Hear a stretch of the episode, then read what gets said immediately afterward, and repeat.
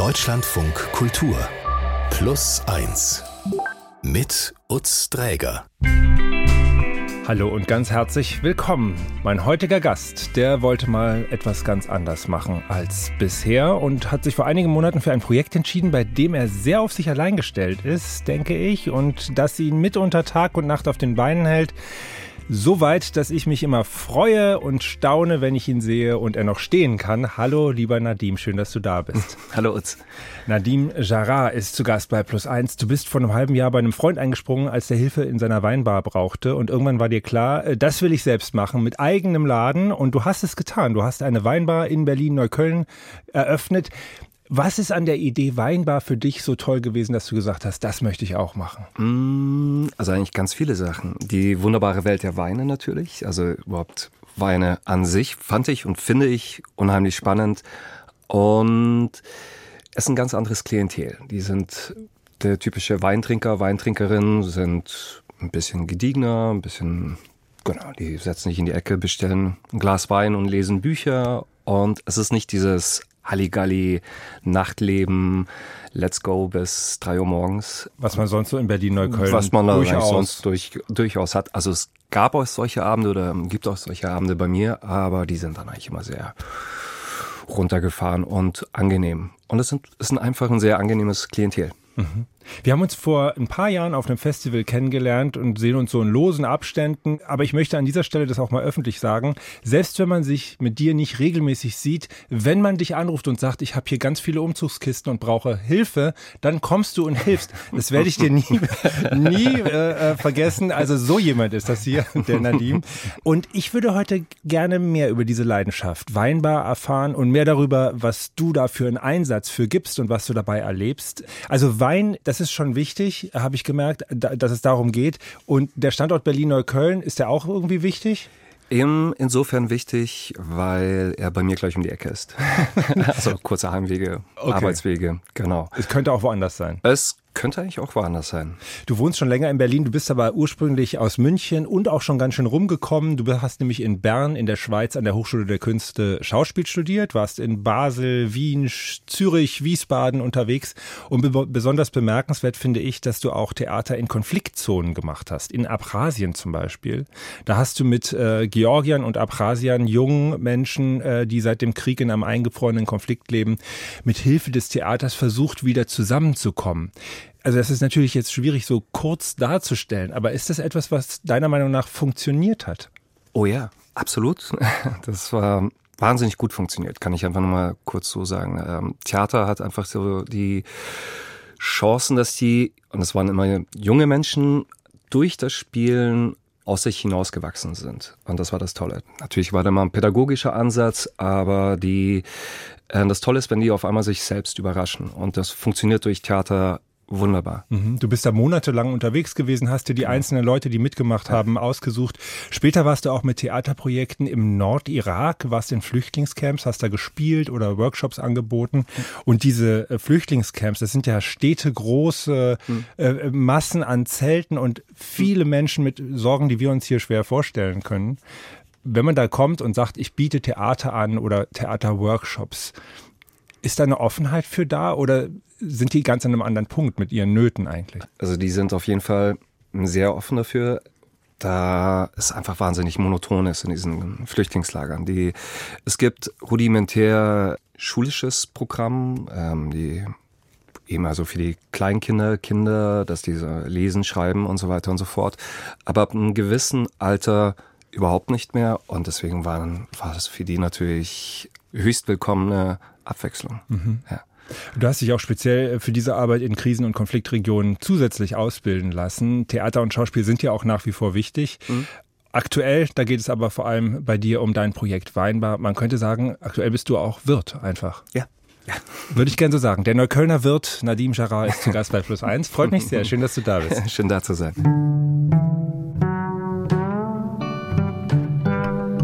Nadine, bei dir ging das alles ganz schnell. Alles in diesem Jahr der Gedanke, ich will meine eigene Weinbar eröffnen. Dann gab es auf einmal tatsächlich eine, die du zunächst zur Untermiete für ein Jahr mit Perspektive auf länger haben äh, konntest. Und äh, erstmal musstest du diesen Laden aber auch ein bisschen aufhübschen. Wie umfangreich war das da? Hast du so ungefähr so Stunden, äh, Monate, Wochen? Wie, wie, wie hast du das in Erinnerung?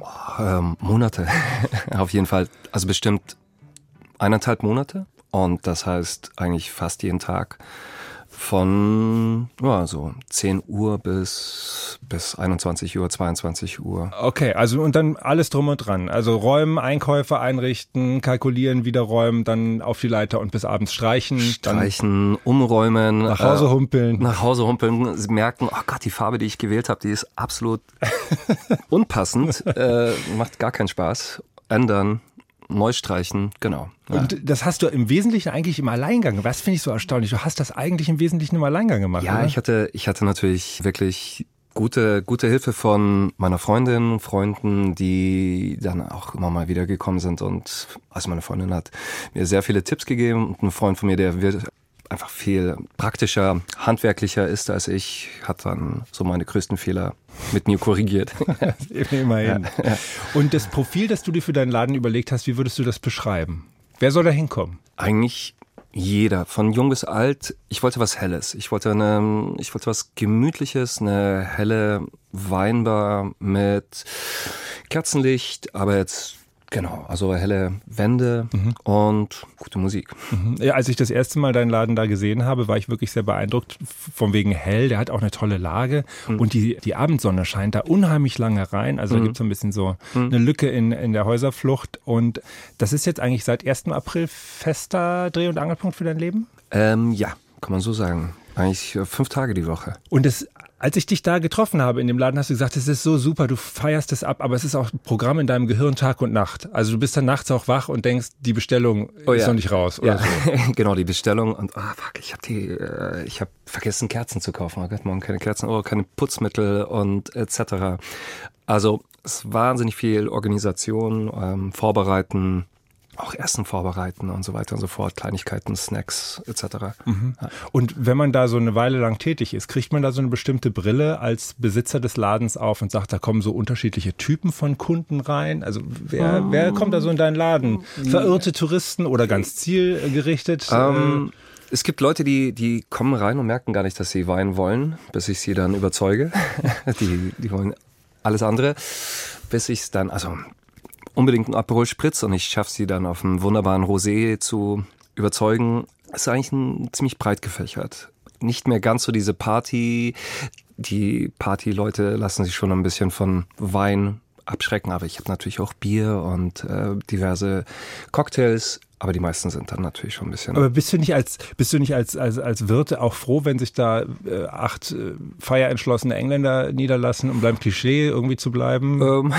Wegen der Bilanz? Ja doch. Also wenn die sich wohlfühlen und äh, gerne Wein trinken und ich sie dann überzeugen kann, dann bin ich natürlich sehr froh. Und wenn ich das verstanden habe, hat sich der Laden eigentlich so ganz gut entwickelt. Und dann gab es aber den Tag, da trafen wir uns zufällig, weil wir mhm. nämlich über diese Plus eins hier sprechen wollten. Und da hat man so ein bisschen gemerkt, ich hat gerade der Schlag getroffen.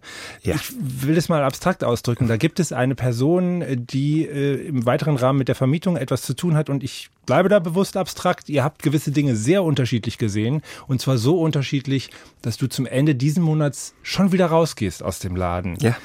Also du wirst ausziehen mit übrigens deinen 800 Gläsern, die du dir gekauft hast, wie du mir erzählt mhm. hast. Aber äh, du willst nicht aufhören, du willst weitermachen. Ich werde auf jeden Fall weitermachen. Ich bin genauso, also dieser bestimmte Tag, wo wir uns getroffen haben, eigentlich bin ich seitdem auf der Suche nach was Neuen, nach neuen Laden, Kreuzberg, Neukölln, ähm, vorzugsweise. Und ja, da hat mich der Schlag ebenfalls, genau wie du sagst, da hat mich ziemlich der Schlag getroffen. Das kam aus dem Nichts, so dass ich dann gemerkt habe, da muss ich raus. Aber hast du jetzt dann nicht auch so ein bisschen so eine bittere, sagen wir mal, ein bitteres Resümee der letzten Zeit, weil du bist da so mit voller Energie ja. rein, auch mit Tausenden von Euro nehme ich mal an. Ja, ja. Ähm, und dann stehst du da und machst und alles im Alleingang und Tag und Nacht und so. Und dann clasht das Ganze. Ja. Da könnte man auch sagen, du, Schauspielen ist auch nett ich gehe wieder zurück. Ja, aber ich gebe nicht so schnell auf. Nee, ähm, nee, ich mag das gerne. Also ich mag gerne Ich mag gerne die Gastro, ich mag gerne Weinbar, also das ganze Konzept einer Weinbar. Deswegen wäre es schade, wenn ich jetzt wegen diesem Rückschlag und dieser Enttäuschung eigentlich so alles äh, die Flinte ins Korn werfen würde.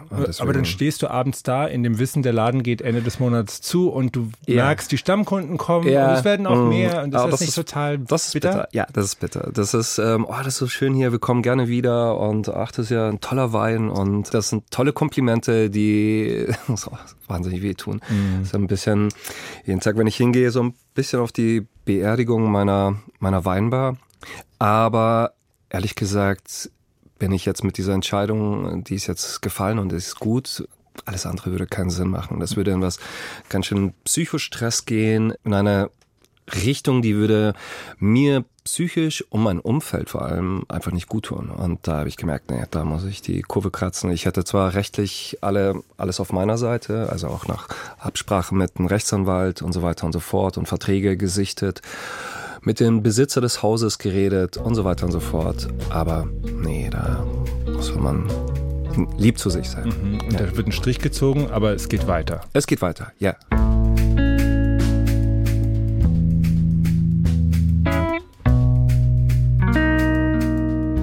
Woche für Woche klären wir hier gerne kleine oder größere drängende Fragen zum Leben. Plus eins. Die Antwort. Und ich freue mich sehr, dass der ehrenwerte Tenzin Peltor seinen Weg bis zu uns ins Studio hier gefunden hat. Herzlich willkommen, lieber Tenzin. Schön, dass du da bist. Hallo, freue mich wieder da zu sein. Ja, du bist buddhistischer Mönch und bist hier, um uns bei der Frage zu unterstützen, die Nadim in dieser Woche mitgebracht hat. Wie kann ich trotz negativer Erfahrungen trotzdem eine positive Grundhaltung gegenüber den Menschen haben, denen ich begegne? Und Nadim, ich weiß, dass es bei dir einfach auch Begegnungen gibt auf geschäftlicher Ebene, wo es irgendwie nicht so, nicht so gut läuft. Ja, die gibt's, die gibt's leider und ich weiß jetzt, die Situation gerade ist ziemlich diffus und, und äh, schwierig gewesen und ich weiß, sie wird wiederkommen, dass ich so in so eine Situation komme, wo ich auf Leute treffe, wo ich ein bisschen die Sorge habe, vielleicht werde ich da wieder abgezockt. Ist dir auch schon passiert, hast du mir erzählt, auf dem Weg zu neuen Läden werden dir Verträge vorgelegt, die ganz eindeutig sagen wir mal, Quatsch sind. Absolut, ja. Und die dir aber mit einem Lächeln vorgeschoben werden. Genau, und da denke ich mir, oh Gott, wenn das jetzt mehrmals passiert, äh, werde ich jetzt jede Person, die mir vor mir tritt, ähm, scannen und denken, oh Gott, die will nur was Schlechtes, die will mich eigentlich nur abziehen.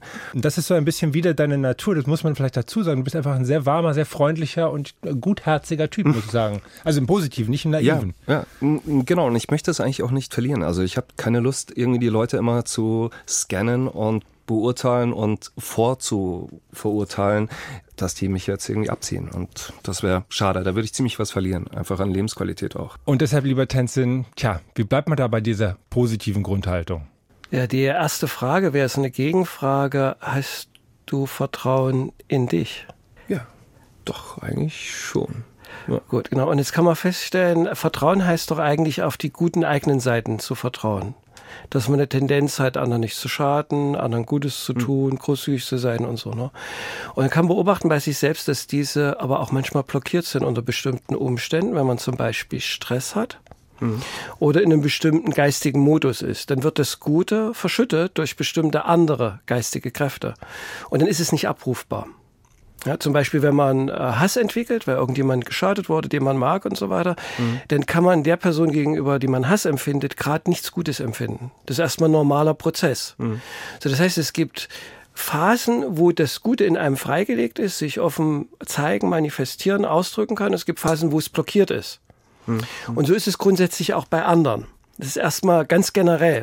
Und wenn man jetzt eine Person trifft, kann sein, dass gerade die negative Seite aktiv ist und man diese ganze Destruktivität der anderen Person abkriegt. Das heißt aber nicht, dass sie auch nicht eine gute Seite hat, die in anderen Situationen oder anderen Umständen aktiv ist. Ist eigentlich ein bisschen wie bei einem selbst. Und jetzt gibt es natürlich Menschen, die bauen eine Gewohnheit auf, immer ins Destruktive zu gehen, sodass diese Seite immer stärker wird. Und wenn ich Vertrauen habe, dass der Mensch grundsätzlich erkenntnisfähig ist, kann ich Vertrauen in das Potenzial haben. Aber das heißt, in dem Moment zum Beispiel, wenn man sehr destruktiv ist, ist das vielleicht nicht abrufbar, weil die Person blockiert ist. Der Punkt für eine Veränderung muss vielleicht erst noch kommen. Mhm.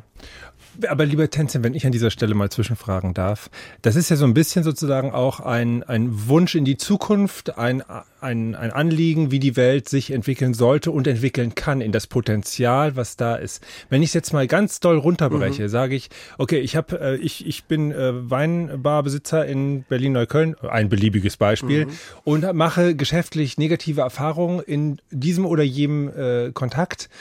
Wäre es dann nicht in Zukunft vielleicht für mich sinnvoller, darauf eher vorbereitet zu sein, dass der nächste Kontakt wieder negativ verlaufen okay. wird, im Sinne eines Schutzes. Exakt, genau. Und das gehört auch, tatsächlich gehört das im Buddhismus zum Thema Vertrauen, zu verstehen, wie etwas funktioniert, auch das, wie die Destruktivität funktioniert. Das heißt, wenn ich häufiger die Erfahrung mache, Leute wollen mich übers Ohr ziehen, ist es besser, Misstrauen zu entwickeln, dass wenn ich mit Leuten geschäftlich zu tun habe, dass sie mich übers Ohr ziehen wollen. Mhm. Das leugnet aber eigentlich nicht, dass die Person vielleicht auch gute Aspekte hat, nur die sind in dem Moment nicht manifest. Und es hilft nicht, sich das schön zu reden. Wenn Leute einen permanent betrügen, hintergehen, übers Ohr ziehen wollen, ist es besser, diese Realität zu sehen, anzunehmen. Ohne jetzt aber zuzulassen zu denken, die Person ist grundsätzlich böse und schlecht. Nehmen wir das Beispiel, vielleicht hat einen Hund oder ein Kätzchen oder ein Kind dem Wesen gegenüber ist die Person vielleicht gütig und großzügig, aber nicht mir gegenüber, weil wir vielleicht uns nicht auf der menschlichen Ebene begegnet sind. So, das heißt, ich versuche einerseits die Realität zu sehen, zu akzeptieren, aber nicht die Person 100% mit dieser Realität des Betrügens zu identifizieren und zu sagen, ja, das ist jetzt da, aber er weiß, was da noch ist. Und selbst wenn die Person jetzt auf einem stark negativen Trip ist, hat sie später die Möglichkeit, das nochmal zu erkennen. Und eine andere Methode ist, das Gute zu sehen, bewusst zu üben. Zum Beispiel, wenn man jetzt, wie Sie ein äh, Geschäft hat, bewusst darauf zu achten, was alles Gutes abläuft. Die Leute zahlen die Rechnung, es gibt wenige Leute, die vielleicht die Zeche prellen. Ähm, dann gibt es vielleicht mal jemanden, der hat es aus Versehen geprellt, kommt zurück, zahlt das nach und so weiter und so fort. So bewusst sich zu konditionieren, das Gute zu sehen und das Gute nicht für selbstverständlich zu nehmen. Hm. Weil aus evolutionärer Sicht ist wahrscheinlich so, dass das Bewusstsein immer nur guckt, wo Gefahr ist, was schlecht ist. Und das schafft eine Konditionierung, nur das Negative zu sehen.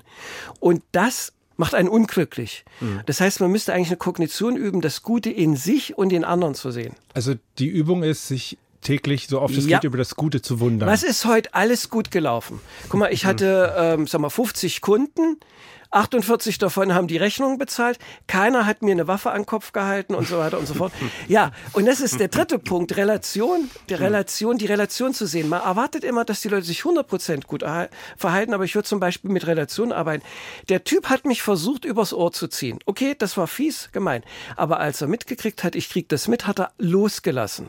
Und jetzt, wenn wir nicht immer alle Leute in dem, an ihrer guten Seite vielleicht erleben, mhm. manche Kontakte bleiben Exakt. einfach schlecht und yep. sie sind negativ für einen selber gelaufen und haben irgendwie eine miese Energie. Warum ist es, ich ahne, da hast du eine Antwort drauf, warum ist es für uns trotzdem gut, dann zu vergeben und loszulassen? Und zwei Aspekte. Das eine ist, wenn man eine Person nur von der negativen Seite erlebt, ist es super schwer, irgendwas Gutes in der Person zu sehen. Ich habe, weißt du, aus eigener Erfahrung mit einer Nonne, und was ich dann gemacht habe, und weil mir das wichtig war, aus diesem Muster rauszukommen, ich habe aktiv Gutes über die Person gesucht. Ich habe mir zum Beispiel dann, ähm, da war so eine Art Wandzeitung, Bilder angeguckt, wo die Person gelächelt hat und glücklich war. Und dann denke ich, habe ich mir davor, so ist sie auch. So ist sie auch. Es war jetzt sehr viel Information. Was, was denkst du jetzt dazu? Bleiben für dich noch Fragen, Nadine? Oder hörst du dir das im Podcast dann auch nochmal in der Wiederholung gerne ich glaub, an? Ich glaube, das werde ich nochmal in der Wiederholung anhören. Was ziemlich, nee, es, äh, nee ich, kann, ich kann auf jeden Fall was damit anfangen. Ähm, worauf muss ich achten oder wie kann ich in dieser kurzen Zeit, wenn man jemanden kennenlernt, darauf achten zu sehen, okay, äh, der könnte jetzt das ebenfalls machen, aber er hat ja eine gute Seite. Ich sehe gerade, der ist ja sympathisch, aber so diese Warnglocken, Alarmglocken, also das ist, man sagt ja, man hat mir danach mal gesagt, naja, Verträge sind für schlechte Zeiten und ähm, ich, ich habe einfach auf, aufs Wort ge, mhm. geachtet und habe einfach mit Handschlag und so weiter und so fort und dachte, ja, das hättest du nicht machen sollen, dem, das war totaler Blödsinn. Also alles niederschreiben, alles niederschreiben. Ja, das weiß ich jetzt auch, aber eigentlich mag ich mag ich das nicht. Ich mag gerne auch irgendjemanden sagen, weißt du was, ich nehme dich bei Wort, das ist in Ordnung, ähm, hier geben wir uns jetzt die Hand drauf und äh, ich glaube dir jetzt einfach. Ja, Nassim, genau. Da würde ich sagen, in dem Moment, wo du mitkriegst, da will ich jemand Vorteil, ist Selbstfürsorge und Selbstschutz Priorität. Du musst die Grenze ziehen und eigentlich deinen Fuß in die Tür stellen. So nicht. So gehst du mit mir nicht um. Weil der Punkt ist, wenn die andere Person in ihrer Destruktivität keine Grenze kriegt, und die deutlich spürt, wird er über dich wie ein Bulldozer hinwegfahren. Ja, das ich und gemacht. dann ist es naiv zu glauben, der andere ist gut. Er ist in dem Moment nicht gut, auch wenn er eine Hm. gute Seite hat. Das heißt, es hilft überhaupt nicht, da mit Relation zu arbeiten an der Stelle, sondern unmittelbar auf die Situation reagieren. Der Typ will mich gerade voll über den Tisch ziehen. Nein. Und mit aller Macht stellst du den, Für Tür, äh, den Fuß in die Tür, Hm. um die Destruktivität zu stoppen. Weil wenn er mitkriegt, er kann, kommt damit durch, förderst du die in einer gewissen Weise. Hm. Und der Witz ist, es ist ein Akt der Güte, jemand in der Destruktivität zu stoppen, dass er überhaupt eine Grenze kriegt an der Stelle. Hm. Ja. Und nur dadurch, in einer gewissen Weise hilft es sogar, sich mit einem Guten zurückzuwenden. Er kriegt mit, so komme ich nicht durch. Also muss er die Taktik wechseln und manchmal führt es dazu, dass jemand in eine positive Richtung geht, nicht immer. Hm. Also da bringt es nichts in so einer Situation. Hilfreich? Ja, definitiv. Okay, also Grenzen ziehen sind genauso wichtig wie vielleicht auch beim nächsten Mal wieder an das Gute zu glauben oder aber auch negative Erfahrungen zu vergeben und zu vergessen.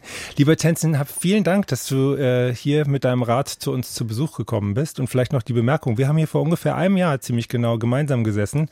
Damals warst du Gast und das möchte ich hier den Hörenden gerne noch mitteilen, wenn sie sich diese Plus 1 Podcast Folge anhören wollen. Mit dem buddhistischen Mönch Tenzin Peltor war am 3. Juli 2022, schon wieder ein Jahr her. Hören Sie überall, wo es Podcasts gibt. Vielen Dank, alles Gute dir. Danke. Danke Dank. dir, Nassim. Danke dir. Alles Gute. Ihre Fragen sind hier jederzeit auch willkommen. Plus eins at deutschlandradio.de.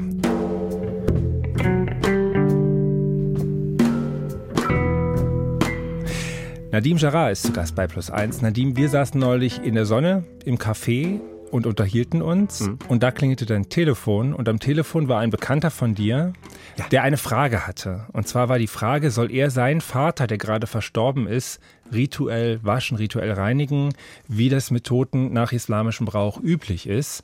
Ja. Und ich habe mitgekriegt, dass er dich das gefragt hat, weil du das gemacht hast.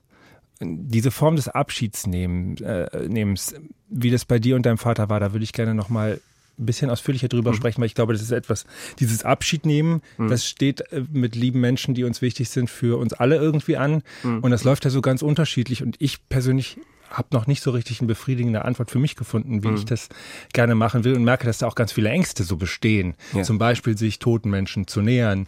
Äh, Also auch gerade, wenn ich sie vielleicht lieb gehabt habe. Ja. Vielleicht mal bei dir zum Hintergrund noch, damit man das besser versteht, wenn man dich nicht kennt. Ihr seid vier Kinder, vier Brüder. Euer Vater war Politikprofessor aus Mhm. Palästina. Eure Mutter Deutsche, hat als Krankenschwester in schwierigen Bereich gearbeitet, Toxikologie. Genau. Ähm, und ihr habt als Familie in München gelebt. Dein Vater hatte da eine Buchhandlung. Mhm. Ja, genau. Wie war das Deutschlands erste arabische Buchhandlung? Ähm, auf, auf jeden Fall Münchens erste deutsch-arabische Buchhandlung. Ah. Genau. In der Amalienstraße. Und er war jemand mit einem starken eigenen Willen. Du hast mir da mal erzählt von Ja. einem Angebot des US-Militärs zu Golfkriegszeiten. Ja. Kriegt das nicht mehr richtig zusammen? Wie war das? Ja, genau. genau, das war der, der Golfkrieg und die haben dringend äh, Dolmetscher gebraucht, die Deutsch, Englisch, Arabisch äh, sprechen, also vorzugsweise Arabisch, Englisch und kam mit einem ziemlich generösen Angebot. Sie haben meinen Vater herangetreten und der hat sofort abgelehnt und meinte, nee, auf keinen Fall. Das, da wird er nicht unterstützen, diesen Angriffskrieg, äh, auf keinen Fall. Und ähm, meine Mutter war, fand das auch erstmal, was ich dachte, ach Gott, das ist so viel Geld und wir brauchen Geld und wir sind Vier Jungs. Äh, vier Jungs und es ist an allen Ecken und Ecken fehlt das Geld, aber nein, nein, das war dann auch für sie ganz klar, das geht so gegen die Prinzipien und das, genau, macht er nicht. Okay. Und er ist dann verstorben, als er etwa Mitte 60 war? Genau, mit 65, 64, 65. Da warst ja. du so 20 plus irgendwas? Genau, Anfang 20. Mhm. Und er ist eigentlich vor allem einfach umgefallen, kann man sagen. Genau, der hatte, wir, also wir wissen es nicht ganz genau, es gab keine Obduktion. Ähm, man geht stark aus von Herz, Herzinfarkt, genau.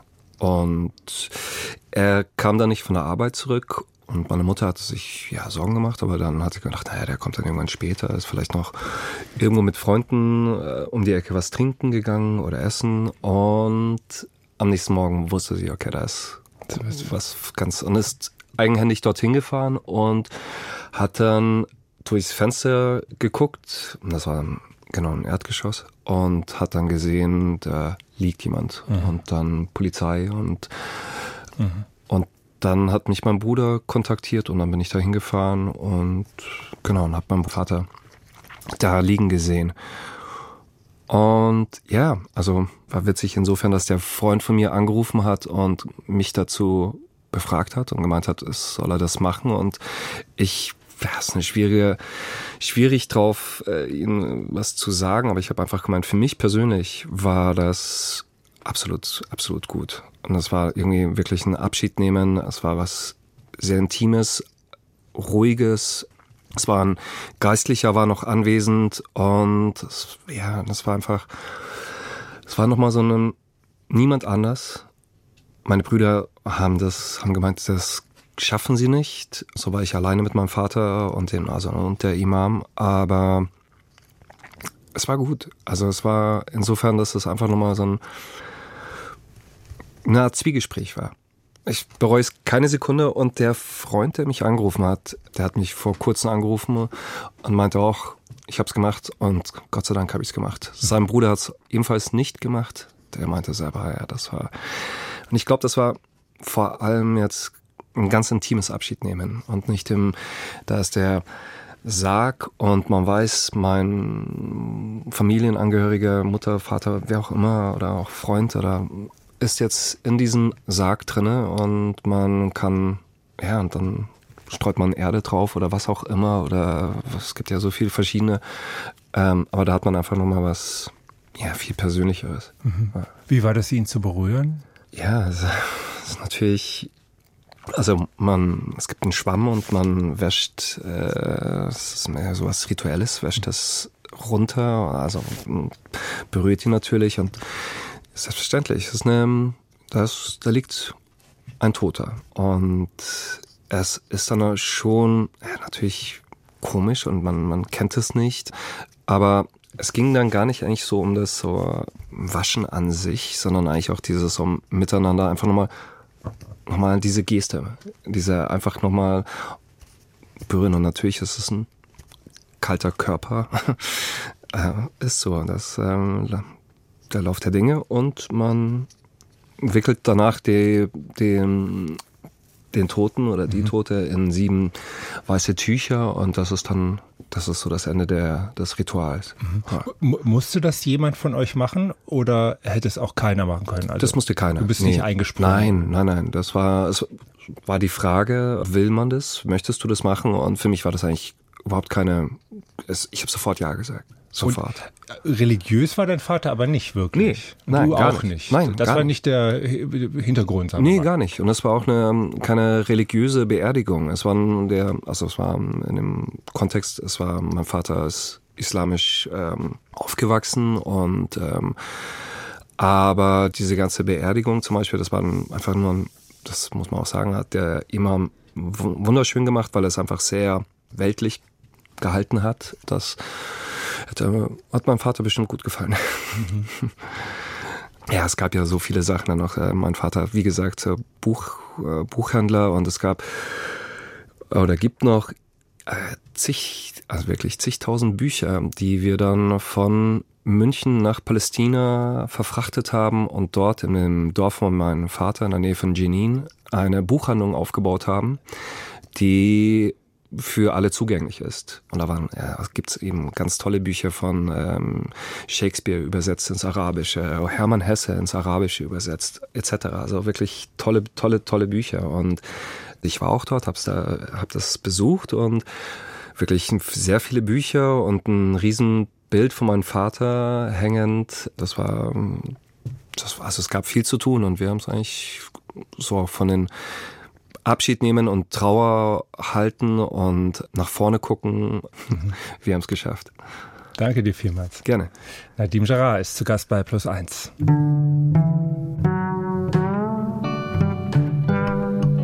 Wir haben eine neue Miniserie, Nadim. Da geht es um Geständnisse, also große, kleine. Ist jetzt vielleicht ein bisschen aus dem Nichts gefragt. Gibt es Dinge, die du gestehen würdest? Hier an dieser Stelle. also vielleicht zum Beispiel sowas wie, äh, du stehst nachts auf, hast so ein Guilty Pleasure, isst immer einen dicken Löffel Mascarpone um halb drei oder Ah, sammelst Ponykalender. Oh Gott, jetzt hast du mich erwischt. Ponykalender, Volltreffer.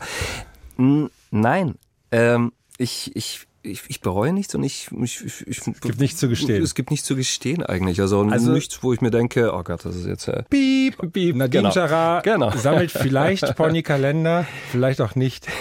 Aber wir hören jetzt mal, äh, welche Geständnisse die anderen Menschen haben. Eine Serie von Julia Eickmann.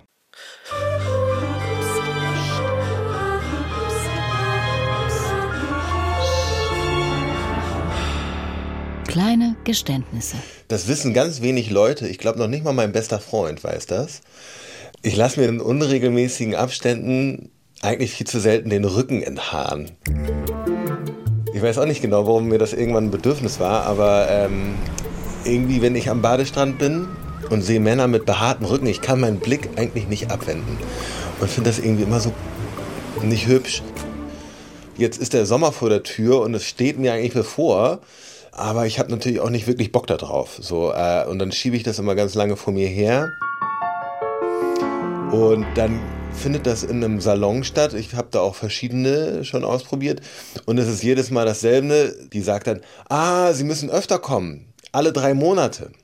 Dann sage ich immer so, ja, mache ich auch alle drei Monate eigentlich. Mache es aber natürlich wirklich nicht alle drei Monate, sondern ich mache es eigentlich einmal im Jahr vorm Sommerurlaub. Und das war's dann.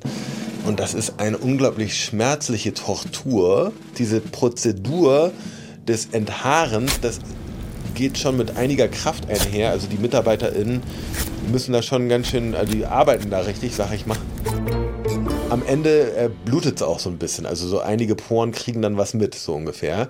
Dann frage ich mich immer, tut das eigentlich Not oder kann ich nicht einfach auch dazu stehen? Aber äh, ich kann irgendwie nicht dazu stehen. Irgendwie ist das so eine Pein. Es ist irgendwie so unangenehm, so eine Eitelkeit zu haben oder dass ich so eine Eitelkeit habe. Das kenne ich von mir gar nicht so.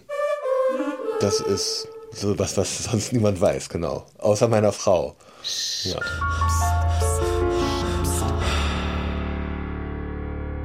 Lieber Nadim, deine Weinbar hast du vor vier Monaten übernommen. Jetzt ist es bald schon zu Ende damit. ja. Eine Idealvorstellung. Wie geht's jetzt weiter? Mm, Ich schaffe es in den nächsten sechs Wochen einen wunderschönen Laden zu finden, den ich ein bisschen restaurieren muss, Liebe reinstecken und dann sagen wir mal so in zwei Monaten bin ich wieder wieder Phönix aus der Asche, stehe ich da und verkaufe wieder leckere Weine. Und willst du eigentlich irgendwann mal so ein ganz großer Laden werden oder ist das immer diese Intimität, du, dein kleiner Laden oder klein, also ist ja nicht so klein, aber also du und die Kunden und das war es eigentlich schon. eher kleiner, also das heißt so 40, 50 Leute und mit draußen und drinnen zusammen. Würde mir mehr gefallen. Also einfach, dass ich da noch Chancen habe, Leute kurz zu quatschen und einen kleinen Plausch zu halten und genau. Der Wirt und Schauspieler Nadim Jarrah war hier bei Plus Eins zu Gast und ich danke dir ganz herzlich. Ich wünsche dir einen passenden Weinladen, äh, immer einen vollen Laden mit vielen großartigen Gästen, so wie du heute auch mir einer warst. Vielen Dank fürs Dankeschön. Kommen. Alles Gute. In unserem Geschichten-Podcast geht es in der aktuellen Folge der Woche um ein schwieriges Thema. Wir möchten Sie wie in jeder Woche gerne auf diesen Podcast aufmerksam machen, aber Sie sollten sich auch überlegen, ob Sie sich dieses Thema wirklich anhören wollen. Es geht um sexuellen Missbrauch, um Alexandra, die Ende der 70er Jahre auf einer Kinderkur diesen Missbrauch erfahren musste. Mir hat der Arzt ja damals auferlegt, darüber zu schweigen. Und mir war einfach wichtig, dass das Schweigen gebrochen wird. Und dem Täter auch keine Macht mehr zu geben. Und dass diese Taten wirklich an die Öffentlichkeit kommen. Und so auch dies, ähm, wenn keiner es öffentlich macht, dann werden sich Systeme nicht ändern. Wie Alexandra ihr Schweigen gebrochen hat und ihr Trauma heilen konnte, das hören Sie in der zweiten Plus 1 Folge der Woche von unserer Autorin Lena Gillhaus. An dieser Stelle danke fürs Zuhören. Mein Name ist Utz Träger. Machen Sie es gut und bis bald.